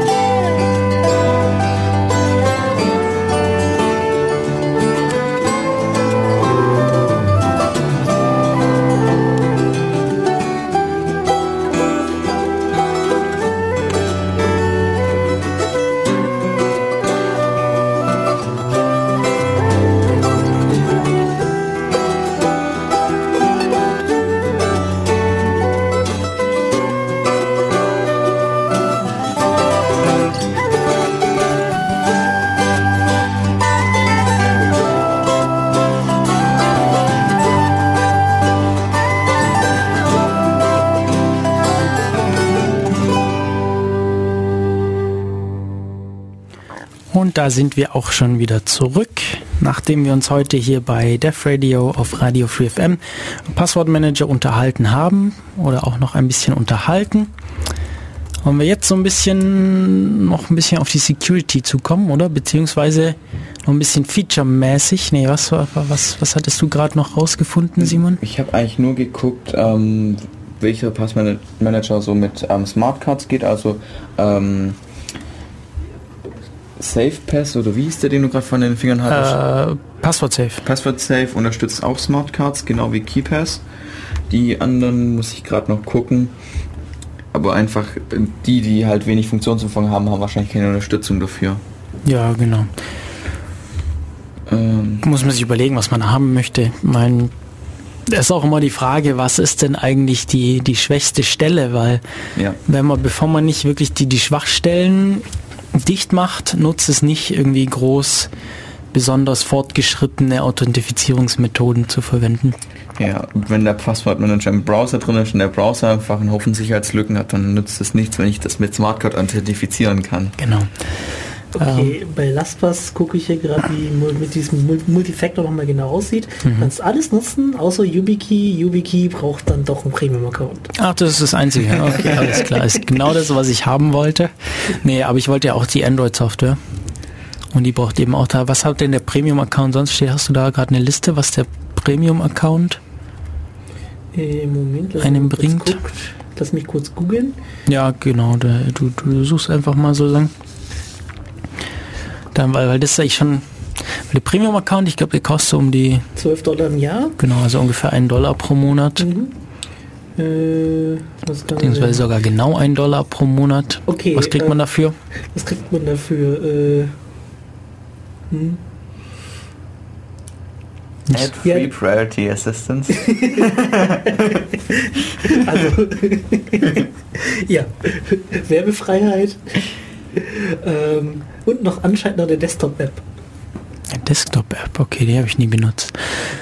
Naja, ah, wer, wer es möchte, wie gesagt, wir haben jetzt genug eigentlich alt, freie Alternativen vorgestellt. Vielleicht wäre das eine Idee, sich die zuerst mal anzuschauen. Ist mein Ansatz, meiner Meinung nach, besser. So, und jetzt gibt's, ich habe schon Bruce Schneier erwähnt. Bruce Schneier hat vor wenigen Tagen, nämlich am 20. November, in seinem Blog gepostet, über die Malware namens Citadel. Und Citadel äh, schreibt er hier, also Bruce Schneier schreibt hier, Citadel is the first piece of malware I know of that specifically steals master passwords from password managers. Also er schreibt, es die erste, pa die erste Malware, von der er weiß, die, die speziell Masterpasswörter von Passwortmanagern stiehlt, also die darauf ja, die dafür geschrieben wurde, um diese, um diese Masterpasswörter ausfindig zu machen. Und unter anderem ist Passwort Safe ein Ziel davon. Ähm, ja, das ist eigentlich eine ganz interessante Sache. Vor allem das Passwortmanager gibt es ja jetzt doch schon eine Weile. Ich glaube, so viele Leute benutzen es nicht, oder? Kennt ihr viele Leute? Wisst ihr das in eurem Umfeld? Wie sieht es da aus? Benutzen Leute das? Wenig, gell? Hm, kann ich nicht sagen. Ich beobachte die Leute nicht dabei, wie sie sich irgendwo einloggen. Das macht man halt nicht. Ja, ja irgendwie nicht. Also, also, gut, bei, bei, bei uns äh, unterhält man sich ja vielleicht mal drüber. Aber gerade weniger technisch versierte Leute. Die schreiben sich ihre Passwörter auf den Zettel und kleben den unter den Rechner. Ja. Oder merken sich ihre Passwörter. Ja. Oder leiten sie sich aus irgendeinem Satz her. Ja, ist jetzt auch nicht der schlechteste Ansatz, ja. Vor allem, wenn man halt schwierig, es ist ja auch nicht einfach zu bewerten, wie, wie gut diese Dinger sind. Mhm. Ja, vielleicht geht man dann doch lieber den, den sicheren Weg wieder. Naja, ähm, ebenfalls von Bruce Schneier ist ein Post von Anfang September, in dem er geschrieben hat, dass auf der Usenix Security Konferenz in diesem Jahr zwei Paper veröffentlicht wurden, die die Sicherheit von Passwortmanagern untersuchen. Und es wäre zum einen von David Silver, Suman, ähm, Sumaniana und Dambonet ein Paper mit dem Titel Password Managers, Attacks and Defenses und ein zweites, zweiter Titel äh, von chinesischen Autoren, wie es aussieht. Nee, ich bin mir nicht sicher. Ich kann auf jeden Fall die Namen nicht aussprechen, aber der Titel des ähm, Papers ist The Emperor's New Password Manager, Security Analysis of Web-Based Password Managers. Und ja, es ist eben, äh, äh, Bruce Schneier schreibt hier, dass es, dass es auf jeden Fall sehr interessante Arbeit ist, weil es eben etwas betrachtet, oder die Sicherheit von etwas betrachtet, was dafür da sein soll, die Sicherheit zu erhöhen. Also Passwortmanager sollen ja die Sicherheit deshalb erhöhen, weil du die Möglichkeit hast, bessere und mehr Passwörter zu haben, die du dir nicht merken musst. Deshalb ähm, Erhöhung der Sicherheit. Bei mir hat das auf jeden Fall was gebracht. Meine Passwörter sind definitiv besser und sicherer geworden. äh, seitdem ich einen Passwortmanager verwende. Genau, und es soll eben die, die Sicherheit verbessern und es schaut sich jetzt halt die Sicherheit oder Sicherheitsprobleme in diesen, in diesen Systemen an. Und ja, also wen das interessiert, der kann sich auf dem, auf dem, auf der Website von Bruce Schneier nach diesen Artikeln ähm, informieren und sich das mal durchlesen, was die so schreiben. Es sind halt wissenschaftliche Arbeiten. Man, ich habe mir, ich habe sie nicht durchgelesen, muss ich zugeben. Vielleicht werde ich das noch machen. Das ist halt, das ist halt die Sache. Es ist, man hat eigentlich immer so ein Trade-off. Also man, wer, wer uns jetzt die ganze Sendung über zugehört hat, der hat es wahrscheinlich schon so mitbekommen. Wir sagen so, ja, man muss halt immer abschätzen, wie wichtig einem ist einem die eine Sache, wie wichtig ist einem die andere Sache. Eigentlich generell, wenn es um, um Security geht, haben wir überall diese Trade-off. Was ist denn das deutsche Wort für Trade-off? Irgendwie habe ich da gerade. Nein, keiner? Okay. Naja. Äh, Passwort Safe, der, der Passwortmanager von Bruce Schneier, äh, ist wohl in dem zweiten Paper auch included, allerdings erst in der zweiten Version, die nicht auf diesem ähm, nicht, nicht auf dieser Konferenz veröffentlicht wurde, sondern später dann noch. Ja, ich glaube, wir sind so langsam am Ende, oder? Haben wir noch irgendwas Spannendes, worüber wir reden wollen? Irgendwas, was ihr loswerden möchtet? Andernfalls sind wir auch schon fast am Ende unserer Zeit angekommen. Macht kein Online-Banking über Windows XP. Ja. Hab ich neulich beobachtet. Ja, Windows XP, ja, das ist ja das Problem, ja. Der beste Passwortmanager nutzt nichts, wenn man so eine Plattform benutzt. Ja, Windows XP ist veraltet, hat keine Security Updates und hat aber umso mehr Sicherheitslücken, die wohl schon bekannt sind. Und nicht mehr gefixt werden. Und nicht mehr, nicht mehr geschlossen werden, genau. Also ich sag mal, Zeit bezahlt sie dafür. Ah, okay. Es, man kann sich ja immer noch eine Supportverlängerung holen. Na gut, aber besser ist es ja ähm, einfach neuere Systeme zu verwenden, die weniger Sicherheitslücken haben, hoffentlich, oder zumindest deren Sicherheitslücken geschlossen werden, wenn sie bekannt werden. Gut. Guter Abschluss, würde ich sagen. Äh, wir haben noch ein bisschen Zeit, werden, glaube den Rest der Zeit mit Musik verbringen und verabschieden uns einfach schon mal. Also heute, das war's mit Def Radio für heute hier auf Radio Free FM. Äh, tschüss Tai, tschüss Simon. Ciao. Tschüss. Ich bin, ich war, ich bin Matu, ich Kennen war auch Matu. wissen wir das Thema für zwei Wochen schon? Ähm, nee, nee, aber wir werden ein Thema haben in zwei Wochen. Wir wissen nur noch nicht was. Ähm, wir sollten vielleicht äh, auch den Leuten mal erzählen, was vor vier Wochen passiert ist. Ach so, oh. ja. Also falls ihr euch gewundert habt, warum vor vier Wochen nichts kam, wir hatten technische Probleme. Ich habe, wir hatten es im Twitter schon ähm, geschrieben gehabt. Da gab es ein, ein technisches Problem, dass unsere Sendung nicht ausgestrahlt wurde. Deshalb wurde die es vor zwei Wochen ausgestrahlt. Ich glaube, auf unserer Website sind die Daten noch falsch. Also das, das Datum der Sendung ist da noch falsch eingetragen. Da müssen wir uns mal drum kümmern. Wir müssen uns sowieso mal drum kümmern, dass die Website Sendungen auf den aktuellen Stand gebracht werden. Mhm. Ähm, ja, vielleicht tut sich da irgendwann mal was, hoffen wir.